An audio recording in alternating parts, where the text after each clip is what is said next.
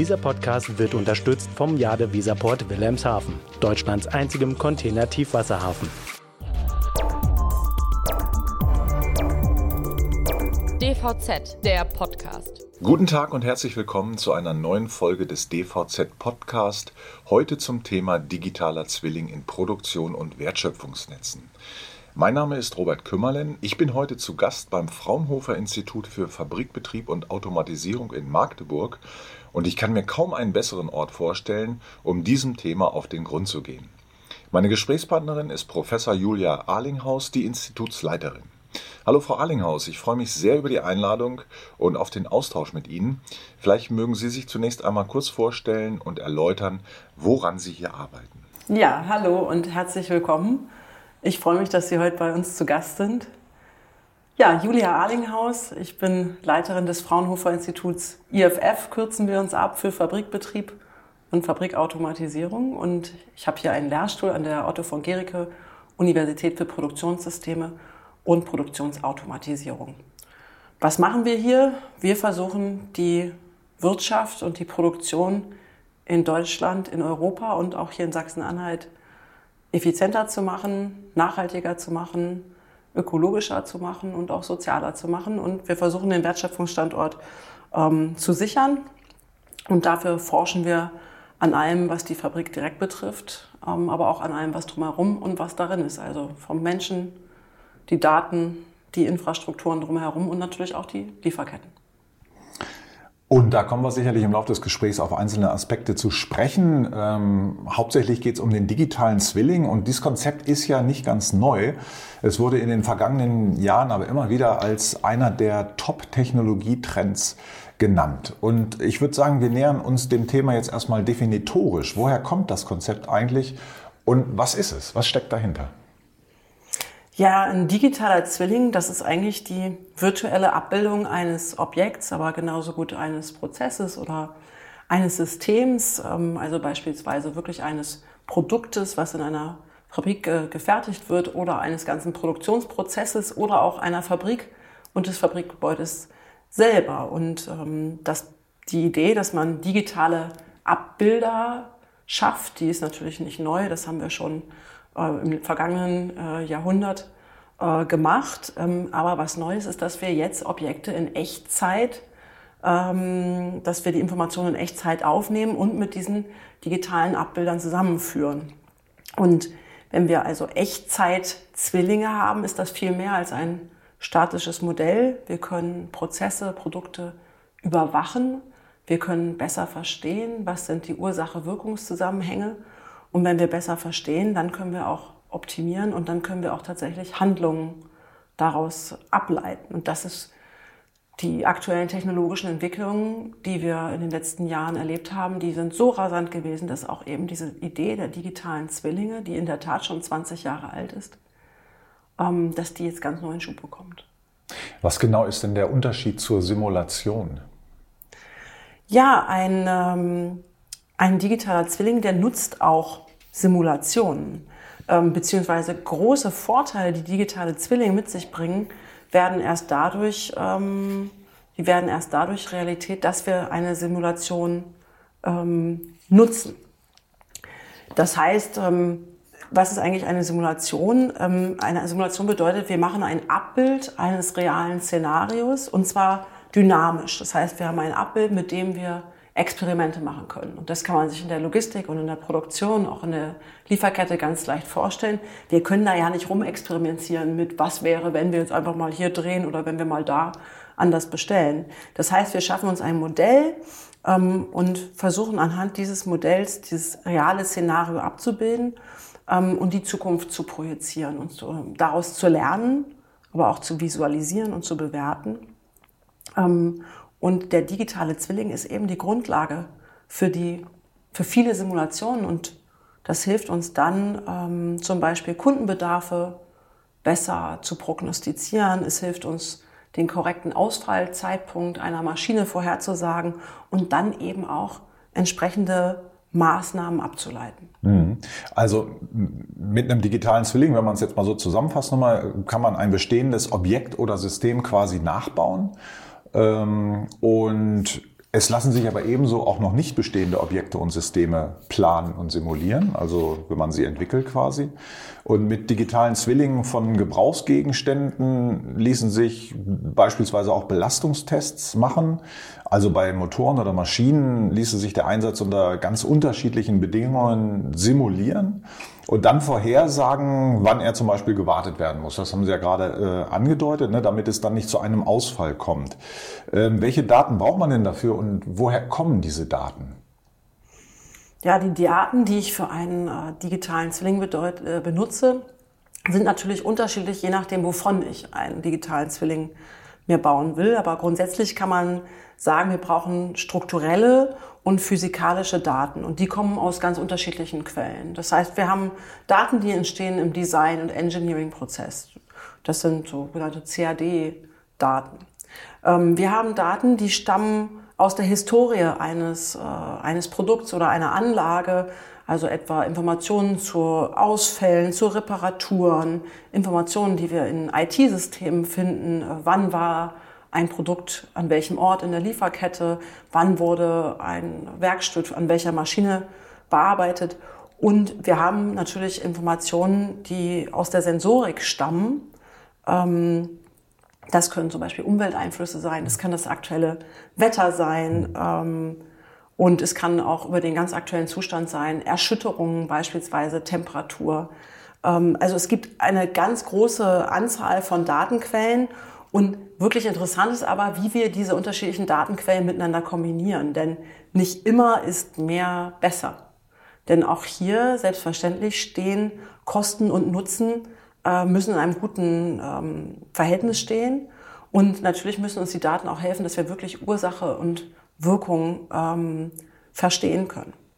Wir entwickeln hier am Institut beispielsweise sogenannte State Logger, die uns, ähm, die uns helfen, Informationen zu gewinnen über beispielsweise ein Materialflusssystem. Also eine Box, die auf einem Materialflusssystem mitfährt und über verschiedenste Sensoren beispielsweise Geräusche äh, aufnimmt, aber Erschütterungen aufnimmt und so mit der Zeit lernt und uns darauf hinweisen kann, beispielsweise wenn sich zum Beispiel eine Förderrolle irgendwie verändert und mhm. sagt, Mensch, da schau doch mal genauer hin.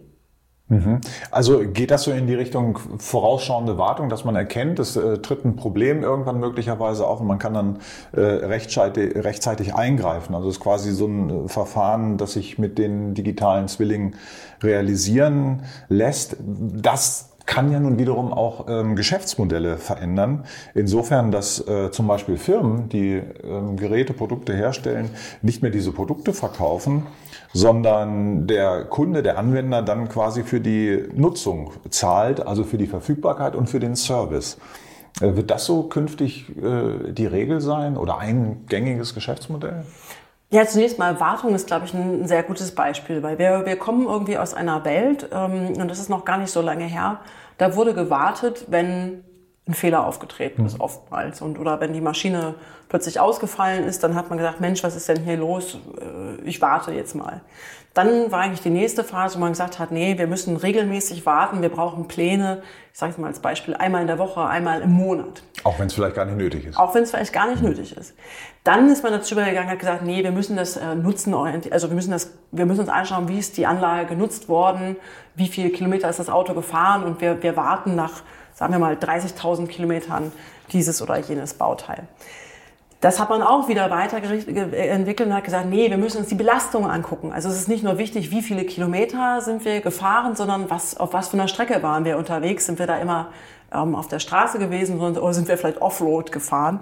Ähm, und jetzt gehen wir eigentlich mit den neuen Technologien, mit der vielen Sensorik, die wir haben und der Abbildung im digitalen Zwilling dazu über, dass wir tatsächlich das Verhalten und die, die Qualität ähm, und die Eigenschaften einzelner Bauteile uns anschauen und ähm, zum Teil auch eben verknüpfen mit historischen Ausfalldaten und sagen, wir warten erst, wenn es kurz vor knapp ist.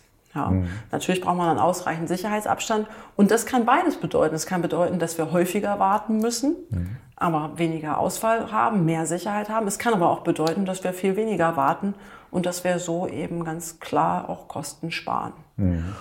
Und jetzt zu der anderen Frage, ob sich Geschäftsmodelle verändern. Also diese ähm, Geschäftsmodelle, die ähm, mit einem Pay-per-Use äh, beispielsweise äh, hergehen oder Pay-per-Hour, die sind ja eigentlich gar nicht neu, sondern die kennen wir, die kennen wir alle, ähm, die kennen wir auch äh, aus unserem privaten Umfeld alle. Ähm, Zeitschriften, Abos gibt es schon ganz lange und ähm, die haben jetzt, glaube ich, durch Netflix und Co. Ähm, nochmal noch mal richtig Auftritt bekommen. Aber auch in der Industrie ähm, ist dieses ähm, Modell eigentlich gar nicht so neu. Also Rolls-Royce, äh, Power by the Hour, ähm, bei dem Turbinen äh, angeboten werden, also nach in Stunden anstatt äh, als verkaufte Objekte. Mhm. Das ist ein Geschäftsmodell, das ist schon 1962 mhm. lanciert worden. Aber jetzt ähm, Jetzt ist eben die Zeit, wo wir durch die neuen Technologien, durch die, ähm, durch die Entwicklung im Bereich künstliche Intelligenz, durch die sehr kostengünstigen Sensoren ähm, diese Art von Modellen ganz neuen Auftrieb bekommen und ähm, man selbstverständlich neue Möglichkeiten gibt, Geld, zu, Geld auch zu verdienen. Ähm, und das bedeutet aber auch für den Markt ganz, ganz große Veränderungen. Ähm, denn diese Märkte sind ja zum Teil viele Jahre schon etabliert. Das heißt, wir, wir verkaufen Anlagen, dann gibt es möglicherweise eine andere Firma, die die Wartung für diese Anlagen anbietet. Und jetzt möchte der Verkäufer sagen, nee, nee, wir machen die Wartung selber, denn wir hier haben ja ein ganz neues Geschäftsmodell. Das verändert den Markt dramatisch und das finden auch nicht immer alle, mhm. nicht alle nur gut. Ja. Trotzdem gibt es eine ganz äh, Vielzahl von, von angrenzenden Entwicklungen, die solche Modelle besonders interessant machen. Und das sehen wir beispielsweise gerade in der Automobilindustrie, wo wir auch zunehmend Abo-Modelle haben. Und ähm, eine mögliche, ein möglicher Trend, der, der auch in diese Richtung wirkt, ist, dass wir auch sehr viel Rohstoffengpässe gesehen haben ja in den letzten zwei oder drei Jahren. Und es durchaus Rohstoffe gibt, von denen wir ausgehen, dass sie in der Zukunft so knapp werden, dass es vielleicht auch Sinn macht, diese im Unternehmen zu halten Mhm. Also wenn wir an die seltenen Erden denken. Mhm. Und dann könnten Abo-Modelle in diesem Kontext ähm, zusätzlich interessant werden. Gerade in Autos stecken eine Menge ähm, Rohstoffe, ähm, die es sich lohnt, wiederzuverwerten. Kann, ist das denn vorstellbar, dass tatsächlich vielleicht in Zukunft die Menschen keine Autos mehr kaufen, sondern sie zahlen für die Verfügbarkeit, für die Nutzung, für den Service und bringen das Auto regelmäßig halt zur Wartung, wenn es nötig ist, je nach Fahrverhalten. Da können etliche Sensoren dann messen, wie schnell dreht sich der Motor, wie viel war der Verbrauch und so weiter. Man kann daraus wieder weitere Daten ableiten und berechnen. Ähm, also na, na klar, also Leasing ist ja, das kennen wir ja schon lange. Es hat ja auch äh, ähnliche äh, Eigenschaften. Und natürlich wird ja auch die Bequemlichkeit ähm, ein Stück weit bedient von hm. jedem Einzelnen von genau. uns. Wer, wer, wir wissen ja alle, wie aufwendig das ist, so ein Fahrzeug anzumelden und so weiter. Und dann ist natürlich auch so, trotz all der Nachhaltigkeitsüberlegungen, die wir auch im Moment in der Öffentlichkeit haben, Menschen wollen auch individuell sein hm. und, und zeichnen sich auch durch Statussymbole aus. Und es ist ja auch vielleicht attraktiv, jeden Monat mal ein anderes tolles Fahrzeug zu mhm. haben, ähm, ohne die, die vielen äh, administrativen äh, Prozesse, die damit einhergehen normalerweise. Man braucht es nicht unbedingt zu besitzen. Ja? Es, gibt genau. auch, es gibt auch andere Modelle. Ja. Und selbstverständlich verändert es eben, so genau wie in der Industrie, verändert es auch unsere persönlichen Zahlungsströme. Ja. Denn ähm, das wissen wir aus dem Leasing, da habe ich monatliche, monatliche Kosten. Und wenn ich mir ein Fahrzeug kaufe, habe ich einmal den ganz großen Kostenblock. Das äh, macht einen großen Unterschied und, und das ist selbstverständlich mhm. auch etwas, was die Industrie gerade ganz maßgeblich verändert. Und es ist aus meiner Sicht auch eine interessante Veränderung, weil es natürlich die Marktzutrittsbarrieren auch ein, ein Stück weit absenkt. Mhm. Ähm, Sensorik schon, äh, haben Sie schon erwähnt. Die Sensoren sind immer kostengünstiger geworden. Es gibt jede Menge Sensoren mittlerweile äh, und die liefern letztendlich dann die Daten, aus denen auch diese digitalen Abbilder, die digitalen Zwillinge gebaut werden. Äh, vielleicht können Sie mal kurz erläutern, welche Art von Sensoren es gibt und wie die Einsatzbeispiele dann dafür sind. Also ich habe jetzt neulich auch gehört von synthetischen ähm, Sensoren, die ähm, auch wieder neue Möglichkeiten geben. Also vielleicht können Sie da mal so ein bisschen Einblick geben. Ja, also es gibt eine unfassbare Vielzahl unterschiedlicher Sensoren und normalerweise unterscheidet man die verschiedenen Sensoren nach dem Wirkprinzip. Also wir haben Sensoren, die wirklich mechanisch ähm, funktionieren, also Beispiel eine Federwaage oder auch ein Thermometer, ein klassisches. Äh, wir haben thermoelektrische äh, Sensoren. Ähm, wir haben solche Dinge wie Dehnungsmessstreifen, das sind sogenannte resistive äh, Sensoren, piezoelektrische Sensoren, die wir auch zur Druckmessung nutzen, äh, die auch über Beschleunigung funktionieren. Ähm, dann gibt's Sensoren, die kapazitativ sind, also Drucksensoren, feuchte Sensoren. Und wir arbeiten, also es gibt noch eine Vielzahl mehr, also akustische Sensoren, äh, Sensoren, die auf Magnet, äh, magnetisch funktionieren. Ein großes Forschungsfeld bei uns sind optische Sensoren ähm, und wir benutzen die vor allen Dingen für Oberflächeneigenschaften. Das ist ähm, total interessant, wenn man Objekte identifizieren will. Das machen wir heute über Klarschrift, das machen wir über Barcodes oder Matrixcodes. Ähm, wir gehen davon aus, dass man in Zukunft Bauteile ohne ohne solche Codes identifizieren kann. Ähm, und dafür nutzen wir beispielsweise optische Sensoren oder Geometrien oder auch hyperspektrale Eigenschaften, die wir dort messen können. Und ich glaube, das, ich glaube, das Wichtigste beim, beim Sensoreinsatz ist eigentlich, man braucht auch immer Expertenwissen, um die auch um die auch gut einzusetzen. Denn ähm, äh, nur weil ein, ein, ein, Sensor hier gut funktioniert, heißt das noch lange nicht, dass er dort gut funktioniert, sondern mhm. es ist sehr, sehr wichtig, dass sie ähm, genau kalibriert werden. Und wenn ich jetzt mal an die optischen Sensoren denke, dann gibt es eine Vielzahl von, von Anwendungen in unterschiedlichsten Bereichen. Ein Feld, wo wir stark aktiv sind, zum Beispiel ist die Montage sehr komplexer Bauteile. Wenn wir jetzt an große, wir hatten gerade kurz über Turbinen gesprochen, wenn wir an Turbinen denken, ähm, an die ganz großen, dann reden wir von Zehntausenden Teilen und, und jedem ist klar, das ist ein hochsicherheitskritisches Teil. Mhm.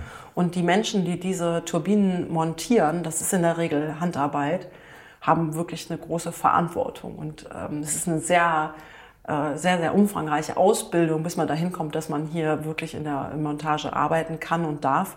Zum Glück, ähm, ja. Zum Glück, genau. Und trotzdem ähm, ist es so, dass, so ein, dass wir auf Basis optischer Sensoren digitale Assistenzsysteme entwickeln, ähm, die überprüfen in den einzelnen Schritten, sind alle Teile dort mhm. und sind sie richtig montiert. Mhm. Und das erhöht natürlich zum einen mal die Effizienz, zum anderen nimmt es aber auch den Menschen äh, ein gewisses Maß an Entlastung äh, oder nimmt den Menschen äh, Belastung äh, von den Schultern. Und es kann selbstverständlich auch helfen bei der Ausbildung, ähm, indem wir äh, beispielsweise zusätzliche Informationen anzeigen ähm, oder Hilfestellung äh, bieten für den Fall, dass irgendetwas unklar ist. Und ähm, solche digitalen Assistenzsysteme basieren häufig auf zum einen optischen Sensoren, die sagen, das ist der Ist-Zustand. Und jetzt kommen wir wieder zum digitalen Zwilling. Ähm, wir, wir vergleichen eben den Ist-Zustand dann auch mit dem Soll-Zustand, der beispielsweise aus der, aus der Konstruktionshistorie ähm, stammt. Mhm. Ja. Ja, nun lassen sich mit digitalen Zwillingen nicht nur Objekte und Prozesse nachbilden und, und deren Veränderungen äh, simulieren, sondern es können ja ganze Fabriken und komplette Wertschöpfungsketten auch nachgebaut werden. Das Stichwort in dem Zusammenhang ist vernetzte Kollaboration und dabei ist entscheidend, ähm, dass nicht ein Unternehmen einen digitalen Zwilling baut, sondern eben alle Zulieferer ihre Daten einfließen lassen. Und wenn dann jedes physische Detail und jede Änderung quasi digital nachgebildet wird, dann lassen sich damit viel effizientere Prozesse erreichen. Soweit die Theorie. Ist das Theorie oder inwieweit ist das heute schon Realität? Und auch etwas, woran vielleicht Fraunhofer IFF arbeitet. Ja, wir arbeiten auf jeden Fall an diesem Thema, aber wir sind natürlich bei der Frage der vernetzten Kollaboration an einem Grundproblem oder einer Grundherausforderung, das wir kennen, seitdem es auch Supply Chain Management äh, Forschung gibt, nämlich, ähm, dass wir, um gemeinsam optimieren zu können, um über Abteilungsgrenzen, Unternehmensgrenzen und auch Ländergrenzen optimieren zu können, brauchen wir Daten. Und wir müssen Daten hm. teilen, wir müssen Transparenz schaffen und das wiederum bedeutet in der Regel Vertrauen. Und im Moment sehen wir ganz viele unterschiedliche Ansätze, die uns helfen können, dieses Vertrauen und diese Transparenz zu schaffen. Das reicht hin von der Blockchain über Plattformüberlegungen, äh, die Anonymisierung von Daten. Und ähm, um diese traditionellen Hindernisse überwinden zu können, ähm, hilft der digitale Zwilling sehr wohl. Aber es braucht Forschung ähm, vor allen Dingen an der Standardisierung. Es braucht Forschung im Bereich der Schnittstellen und an der Vernetzung, denn Sie haben es eben schon, schon eingeführt. Wir reden jetzt ja nicht mehr über einen digitalen Zwilling, sondern wir reden ja eigentlich über eine Familie von digitalen Zwillingen, die sich an den Händen halten und Informationen austauschen. Und ähm, da gibt's dann eine Vielzahl von Herausforderungen. Also einmal müssen wir brauchen die, die wir müssen Daten übertragbar machen. Ich habe schon die Standards erwähnt. Da kommt aber auch dazu, dass nicht alle Unternehmen, die in so einer Lieferkette beteiligt sind, dass die auf dem gleichen Entwicklungsstand anstehen, was Digitalisierung angeht. Ähm, und es gibt im Moment ein sehr, sehr großes, spannendes Forschungsprojekt, was vom ähm, Bundesministerium für Wirtschaft ähm, gefördert wird, was versucht, eine cloud-basierte Plattform zu entwickeln, auf der sich unterschiedlichste Services, Tools ähm, und Modelle finden, die dann für alle Mitglieder, in diesem Fall für die Automobilindustrie, zugänglich gemacht werden. Dabei sind tatsächlich im Moment ähm, 1000 äh, Partner, die an dieser, an dieser Idee der digitalen Lieferkette oder Wertschöpfungs Systems ähm, mitarbeiten und die wirklich dort ein auch datensouveränes ähm, Netzwerk aufbauen wollen und ähm, dass man jetzt auch versucht, auf andere Branchen zunehmend zu übertragen. Und da sind wir eins von meinen sechs Fraunhofer Instituten, was eben an dieser Entwicklung dieser Plattform auch mitarbeitet. Mhm. Und was konkret wird am Fraunhofer IFF jetzt in Zusammenhang mit digitalen Zwillingen ähm, erforscht und ausprobiert? Oder es ist ganz vielfältig. Eigentlich ähm, in, allem, in allen Bereichen unseres Instituts arbeiten die Kollegen zum Teil schon seit vielen, vielen Jahren mit äh, digitalen Zwillingen und auch mit künstlicher Intelligenz. Ähm, das betrifft sowohl die Kollegen in der Fabrikplanung. Wir haben also Projekte, wo wir versuchen, die Fabrikplanung ähm, auch tatsächlich zu automatisieren ähm, und äh, noch effizienter zu machen. Das betrifft auch die Kollegen in der, in der Mess- und Prüftechnik und vor allen Dingen auch in der Robotik. Wir haben eben schon über Predictive Maintenance Anwendungen gesprochen. Das ist ein, ein Gebiet, was, in dem wir sehr, äh, sehr aktiv sind, denn ähm, hier sehen wir ganz große Potenziale, vor allen Dingen auch für kleine und mittelständische Unternehmen, die, ähm, wenn man es schaffen kann, Ausfallzeiten von Anlagen äh, zu reduzieren, wirklich unmittelbar und sehr, sehr schnell Effizienzgewinne haben. Ein zweites Feld im Bereich der Robotik sind wirklich die, die Mensch-Maschine oder Mensch-Robotik-Kollaboration, wo wir, wo wir ganz intensiv dabei sind, ähm, digitale Zwillinge von ganz unterschiedlichen ähm, Objekten zu erzeugen, sowohl von den Anlagen und von den Robotern, als auch von den zu bearbeitenden Produkten, als eben auch äh, durchaus von den äh, Menschen, die dort eben Hand in Hand mit den Robotern arbeiten sollen. Und eben haben wir schon über die digitale Assistenz gesprochen. Das ist bei uns eins der, der wichtigsten Zukunftsthemen, denn ähm, ich bin überzeugt, dass die, Zukunft, die Fabrik der Zukunft, ähm, die wird zwar hochautomatisiert sein, aber da werden weiterhin Menschen sein. Und ich glaube, ähm, auch vor dem Hintergrund des Fachkräftemangels ähm, und vor dem Hintergrund der, der sozialen Verantwortung müssen wir die ganze Fabrik äh, wirklich auf den Menschen auch ausrichten und wir müssen die Menschen unterstützen, auch wenn wir wollen, dass Menschen in Zukunft länger arbeiten. Ja, das ist vielleicht nochmal wichtig zu erwähnen. Der digitale Zwilling ist jetzt kein Konstrukt, was Arbeiter ersetzen soll oder so, sondern im Grunde genommen, es hilft dabei, den Menschen auch bei ihrer Arbeit, bei ihrer Planung, bei der Konstruktion, bei Ingenieursleistungen und so weiter und so fort. Nicht? Das ist ähm, an dem Punkt ja ganz wichtig. Und ich glaube mal, ähm, wenn man jetzt, wir haben jetzt äh, Produktdesign besprochen und so weiter, aber zu einer Wertschöpfungskette ähm, gehört dann ja auch ähm, eben Nutzung, Wartung, haben wir gesprochen, Reparatur und am Ende auch die Entsorgung oder besser auch so die, die Wiedergewinnung wieder von Rohstoffen. Hatten Sie ja auch schon äh, kurz anklingen lassen. Wie lassen sich denn digitale Zwillinge an diesem Punkt einbringen? Also kann man da auch schon quasi beim Produktdesign festlegen, inwiefern am Ende ein Produkt wieder zerlegt wird und wie ich das vernünftig wieder in Wertschöpfungskreisläufe einbringen kann? Ich glaube, unsere Zeit äh, gebietet, dass wir spätestens jetzt anfangen müssen, genau so zu denken und dass wir unsere Lieferketten eigentlich wirklich in Kreisläufe überführen müssen und dass wir es schaffen müssen, dass wenn wir ähm, produzieren, dass da eigentlich keine Abfälle mehr entstehen, sondern dass wir alle ähm, Rohstoffe, die wir dort haben, anfangen im Kreis zu führen. Und der digitale Zwilling, da haben wir ja eben schon drüber gesprochen, der sagt uns einmal, wie ist ein Produkt aufgebaut, Aber wenn wir sagen Echtzeit, der digitale Zwilling sagt uns eben auch, wie ist wirklich der Gebrauchszustand? Also wie, wie, was ist damit passiert? Wie, wie, wie sieht die Geometrie jetzt aus und inwieweit weicht das vielleicht auch ab von dem, wie es irgendwann mal mhm. designt worden ist. Ähm, und wenn wir es wirklich schaffen wollen, so eine optimalen Kreisläufe zu bauen und Dinge wieder zu benutzen, ähm, dann, ähm, dann müssen wir diese Daten sammeln oder erstellen, weil nur dann können wir Produkte auch wieder demontieren und können Dinge dann wieder in den Kreislauf einsteuern. Und ich finde, da sind mit diesem mit dieser Problematik sind ganz interessante Fragestellungen verbunden. Denn die Frage ist eigentlich, wer hat diese Informationen? Einmal darüber, wie wurde ein Produkt konstruiert. Das haben wir heutzutage ja gar nicht unbedingt. Ja. Also wir wissen ja vielleicht gar nicht, wie unser Computer von innen aussieht. Und woher bekomme ich die Informationen? Ähm, wie ist eigentlich der jetzige Zustand? Ich weiß ja gar nicht genau, was da drin ist. Ich weiß vielleicht auch gar nicht, wie viele Stunden ist welches Bauteil schon gelaufen, mhm. was ist damit passiert und wie kriege ich beides auch miteinander verheiratet. Und die Frage ist hier eigentlich, ähm, was für Geschäftsmodelle und was für Ökosysteme werden sich rund um diese Fragen eigentlich, ähm, eigentlich ausbilden. Also wer kann auch irgendwann mal mit Daten Geld verdienen? Ähm, und in dem Zusammenhang auch sehr spannend, weil ich auch in der Logistik eben die Entwicklung rund um das Thema Open Source äh, sehr interessiert beobachte.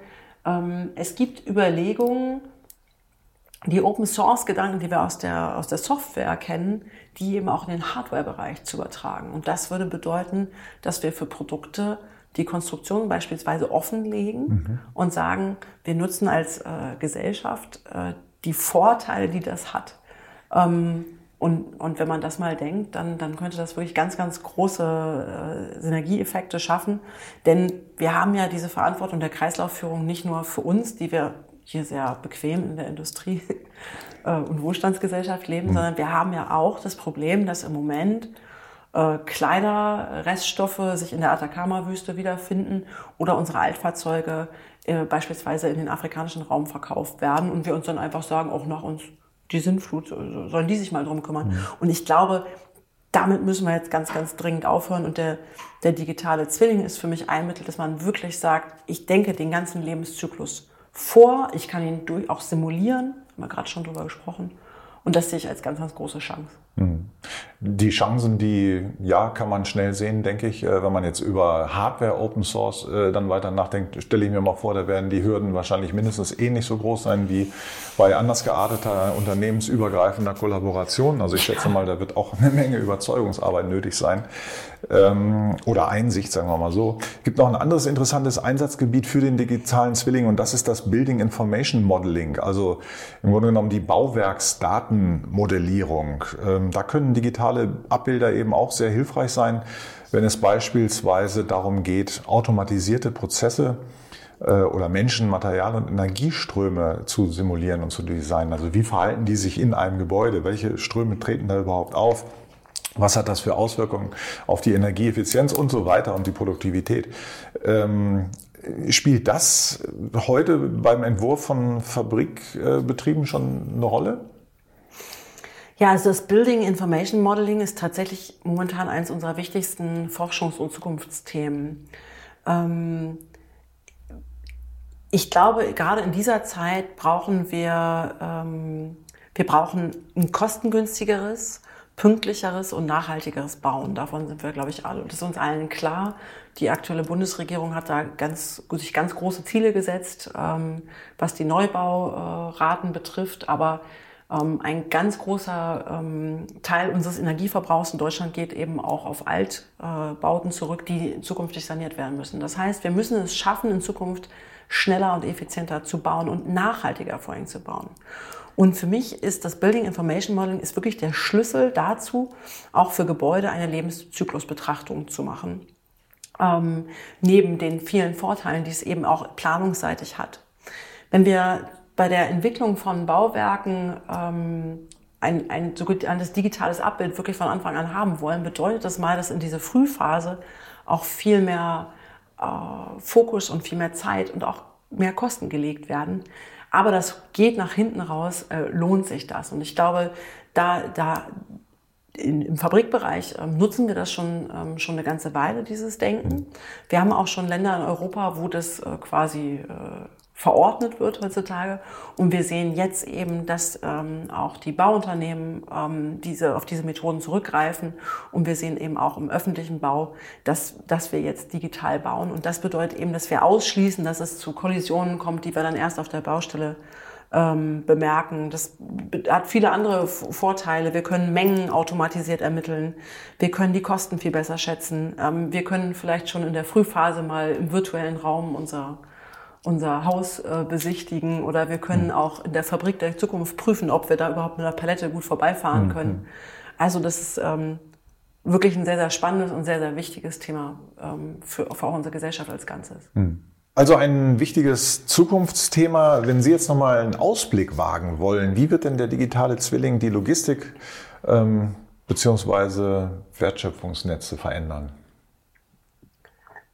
Also in jedem Fall ähm, werden die Wertschöpfungsnetze transparenter werden. Und Transparenz ist für mich die Voraussetzung dafür, dass sie auch nachhaltiger werden. Möglicherweise, ähm, das aber nicht unbedingt auf die digitalen Zwillinge zurückzuführen, ähm, werden unsere Wertschöpfungsketten ähm, zukünftig kürzer sein. Ähm, aber auf jeden Fall ähm, werden wir, werden, würden wir in die Produktionsstufen voraussichtlich dichter an die Kunden gelangen. Ähm, ich glaube, Plattformen, und das sehen wir auch heute schon in Teilbereichen der Logistik, verändern, verändern jetzt schon das, das Bild und die etablierten Geschäftsmodelle. Und ähm, genauso werden KI und Algorithmen die Wirtschaftlichkeit und die Effizienz von ganz vielen Anwendungen dramatisch, dramatisch verändern. Ich, wir haben eben über Kreislaufwirtschaft gesprochen ich habe die ganz große Hoffnung, dass wir wirklich die Lieferketten in, in, geschlossene Kreisläufe überführen können und dass wir so eben wirklich nachhaltiger werden, ähm, dezentraler werden und so auch vielleicht ähm, schneller und reaktiver ähm, werden, dass wir einfach in Summe ja, weniger Verschwendung im Gesamtsystem haben. Ich glaube, das, das schulden wir auch ein Stück weit den Generationen von morgen. Hm. Jetzt hatten wir in den, in den, vergangenen Monaten, Jahren eine ganze Reihe an Problemen in den Lieferketten.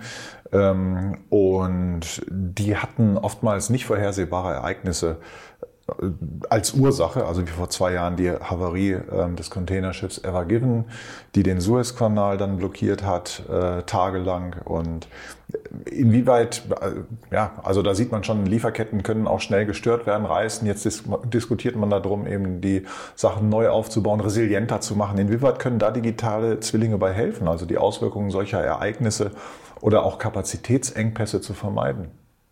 Ja, ich glaube, digitale Zwillinge können uns ähm, dabei helfen, einfach Transparenz herzustellen und vor allem Ursache und Wirkung ähm, viel besser miteinander, also viel besser zu verstehen. Ähm, wir, wir können selbstverständlich auch, wenn wir digitale Zwillinge von Liefernetzwerken haben, Simulationen machen davon, was wäre, wenn. Ähm, jetzt ist das mit den schwarzen Schwänen ja so, dass wir eine Schwierigkeit haben, das uns vorzustellen, was, was wäre, wenn dieses Was also da, das ist natürlich nach wie vor ein, äh, eine Herausforderung, aber auf jeden Fall haben wir eine Umgebung, in der, in der wir ähm, testen können, was das für unsere Lieferkette bedeutet. Auf der anderen Seite ist es so, dass ähm, es wird hier kein einfaches Optimum geben. Also es wird nicht so sein, nur weil wir jetzt einen digitalen Zwilling haben, dass wir sowohl total schlank und effizient sind und gleichzeitig total resilient gegenüber jeder Art der, der Störung sein werden. Ähm, also es wird keine einfache Lösung geben. Da muss ich den Zuhörern leider die, die Hoffnung nehmen. Aber wir haben die Möglichkeit, uns zu entscheiden, wo wir uns positionieren. Ob wir sagen, wir haben größere Bestände, ähm, weil die Chance da ist, dass unsere Lieferkette abreißt bei bereits einer kleineren Störung. Also wir haben einfach eine viel bessere Entscheidungsgrundlage und können viel besser ähm, Szenario-Management betreiben und viel besser Wahrscheinlichkeiten abwägen und bessere Entscheidungen finden. Und ähm, die, die, die Zahlen aus einigen Studien, die es da gibt, die sprechen auch wirklich dafür. Wir gehen davon aus, dass man wirklich bis zu 85 Prozent besser Vorhersagen treffen kann, überhaupt darüber, was Kunden äh, mhm. beispielsweise, äh, wie die sich verhalten werden, was die nachfragen werden. Und das können wir bei gleichzeitig reduzierten äh, Warenbeständen. Also da ist noch Optimierungspotenzial, aber die eierlegende Wollmilchsau haben wir trotzdem noch nicht. nicht. Nee. Gut, jetzt haben wir viel über die Potenziale gesprochen, die man da heben kann mit digitalen Zwillingen und das auch in unterschiedlichem Kontext. Klar immer, glaube ich, ist, die Qualität der Daten muss natürlich hoch sein, also die Daten, die die Sensorik liefert oder wo auch immer die herkommen, äh, um eben diese präzisen digitalen Abbilder zu schaffen. Äh, denn ich denke mal, wie bei vielen so Sachen, wenn die Daten mangelhaft sind, dann ist am Ende auch das Modell nicht gut, das mit diesen Daten gefüttert wurde. Und das kann möglicherweise auch ungewisse Folgen wieder haben, wenn man daraus dann falsche Ableitungen macht. Äh, welche Gefahren stehen mit digitalen Zwillingen in Verbindung? Was sind da so die größten Risiken, wenn man so sagen will? Ja, ich glaube, für alle, ähm, die mit künstlicher Intelligenz und digitalen Zwillingen arbeiten, ähm, alle, die haben eine ganz große Verantwortung, dass die Datenqualität und die Modelle, die sie entwickeln, dass die wirklich zur Realität passen. Das liegt in der Verantwortung derjenigen, die damit arbeiten. Ähm, und es ist nicht so, dass es immer besser ist, dass wir mehr Daten haben. Das will ich damit gar nicht sagen. Aber wir müssen darauf achten, dass die Modelle, die wir entwickeln, wirklich zu dem passen, was wir in der Realität haben. Wir arbeiten zum Beispiel daran, dass wir, wenn wir entsprechende Algorithmen entwickeln und Programme entwickeln, dass wir automatisiert äh, dort solche Qualitätsüberprüfungen äh, drin haben. Ähm, ein wichtiger Aspekt dabei ist eben, dass auch äh, die Datenübertragung, also dass wir diese Echtzeit wirklich einhalten. Also dass wir, vielleicht haben wir ein gutes Modell, aber die Datenübertragung ist nicht schnell genug. Das heißt, Realität und digitales Abbild gehen wieder voneinander äh, sind wieder voneinander entfernt. Und wenn wir dann über Roboterzellen sprechen, in der Mensch und Roboter zusammenarbeiten, dann wir müssen sicherstellen, dass der Mensch ein sicheres Arbeitsumfeld hat. Und das liegt wirklich in unserer, in so unserer eigenen ähm, Verantwortung. Und das betrifft eben auch ähm, Systeme, in denen wir sogenannte autonome Objekte haben. Also Objekte, die eigene Entscheidungen treffen, ohne dass jetzt äh, vom Menschen aktiv etwas gesteuert wird. Und es ist wirklich auch hier ein, ein wichtiges ähm, Forschungsthema. Ähm, wie kann so eine dezentrale Entscheidungsfindung ablaufen? Wie können wir sicherstellen, dass diese autonomen, Objekte gute Entscheidungen treffen und sichere Entscheidungen treffen? Und in welchem Verhältnis muss eigentlich eine zentrale Steuerung stehen zu dem, was lokal und dann eben auch schnell entschieden wird? Mhm. Gut. Ich würde jetzt zum Schluss gerne nochmal zu einem Aspekt kommen, der uns so ein bisschen wegführt von dieser industriellen und logistischen Nutzung von digitalen Zwillingen äh, und hin zu einer für vielleicht viele Menschen beunruhigenden Vorstellung, nämlich dem digitalen Körperzwilling. Also um es ganz klar zu sagen, das ist nicht so an das Fraunhofer IFF ähm, forscht, in dem Sinne, wie ich es jetzt meine. Es handelt sich dabei um ein digitales Abbild unseres Organismus und zudem kann man ja auch ebenfalls Unmengen an Daten sammeln, Blutwerte, Temperatur, Puls, wie bewege ich mich, welche Stoffwechselprozesse laufen wie, welche Produkte treten da auf, wie ist mein Cholesterinspiegel, so. Und damit ließen sich nun möglicherweise wieder Erkrankungen früher erkennen und vielleicht auch, wenn es gut läuft, besser behandeln oder mitunter sogar vermeiden. Ähm, gibt aber ebenso eine Reihe ethischer Bedenken, die man in dem Zusammenhang diskutieren kann. Und ähm, wie gesagt, ich weiß, Sie forschen da jetzt nicht an. Trotzdem interessiert es mich mal, wie Sie das persönlich sehen. Ist der Körperzwilling äh, eher eine Schreckensversion oder ein Schritt hin zu einer besseren medizinischen Versorgung? Also ich kann die Schreckensvision verstehen. Ne? Man kann sich natürlich schlimme Sachen vorstellen, die mit solchen Daten gemacht werden. Es reicht von, wenn man sich überlegt, äh, was könnten Krankenversicherer mit so etwas äh, tun, ähm, wenn sie, wenn sie böse sein wollen ähm, Datenklau, also das, ich kann die Schreckensversion verstehen. Auf der anderen Seite, ich persönlich, ich habe hier so einen so einen, ähm, Fitnessring ähm, und äh, der sammelt den ganzen Tag über mich genau solche Daten und ich tue nichts lieber, als dann zu gucken, wie sich mein Training von gestern oder letzter Woche ausgewirkt hat auf meine Schlafqualität dieser Woche. Hm. Ähm, das heißt, ähm, es, es gibt aus meiner Sicht total viele Vorteile und es gibt auch Bedenken, die ich äh, äh, verstehen kann. Ähm, Vorteile sehe ich vor allen Dingen, und das ist ein Gebiet, wo wir am Rande äh, beteiligt sind, ist die individualisierte Medizin. Ähm, da finde ich die Gespräche mit, mit Kollegen aus der Medizin total spannend, die sagen, na ja, im Moment bekommen Männer und Frauen die gleiche Behandlung. Jeder Mensch bekommt eigentlich die gleichen Medikamente in der gleichen Dosierung, obwohl wir doch so unterschiedlich sind. Ja, also vom Geschlecht, von der Größe, vom Körpervolumen, ähm, auch von, von unterschiedlichen Zyklen, die die, die Körper so äh, äh, bewältigen, ähm, sei es Tag-Nacht-Rhythmus oder der, der Zyklus der Frau. Und es gibt im Moment ganz viele Forschungsbemühungen, äh, die Medizin weiter zu individualisieren. Und das hat natürlich auch Implikationen für unsere Forschung hier im, im IFF. Mhm. Denn ähm, wenn wir Medikamente in Zukunft ähm, nicht nur in unterschiedlichen Mengen abfüllen, sondern möglicherweise sogar unterschiedliche Zusammensetzungen haben, und wir wollen das nicht nur für eine kleine Gruppe Menschen, sondern für alle Menschen zugänglich machen, dann brauchen wir auch für solche Systeme ganz neue Produktionssysteme. Mhm. Insofern ich versuche in sowas eher Chancen zu sehen als, als äh, Risiken. Ähm, wir haben vorhin schon mal kurz über die menschzentrierte Produktion gesprochen. Ähm, ich bin grundsätzlich überzeugt, dass es auch in unserer Verantwortung ist, dass wir Produktions- und Logistikumgebungen schaffen, wo sich Menschen wohlfühlen und wo die auch lange gesund arbeiten können. Also wenn ich, wir, wir sagen, wir wollen bis 67 arbeiten, dann müssen wir aber sorgfältig mit den Körpern und auch mit der Psyche der Menschen umgehen.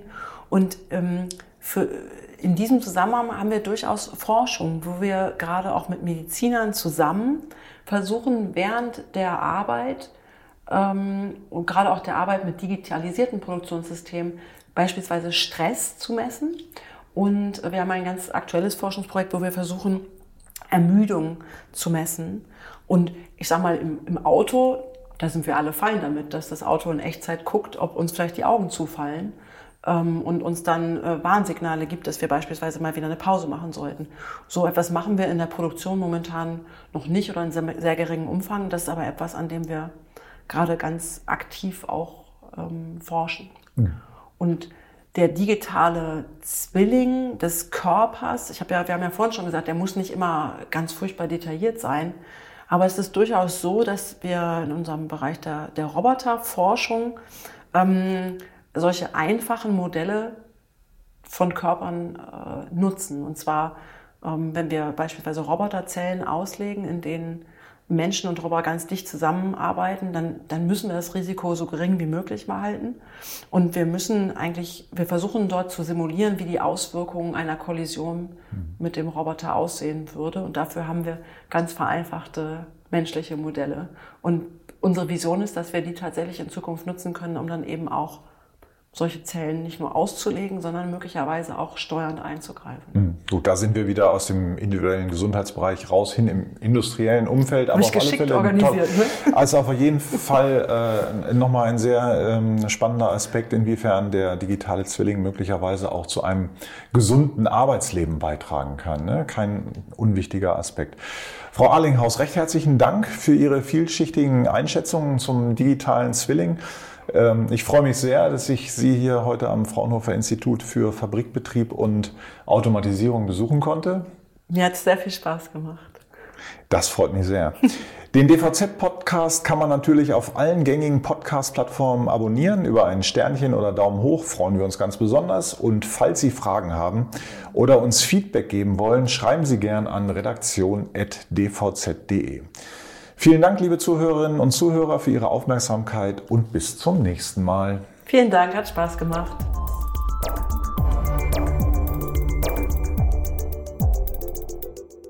Dieser Podcast wurde unterstützt vom Jade Weserport Wilhelmshaven, Deutschlands einzigem Container-Tiefwasserhafen.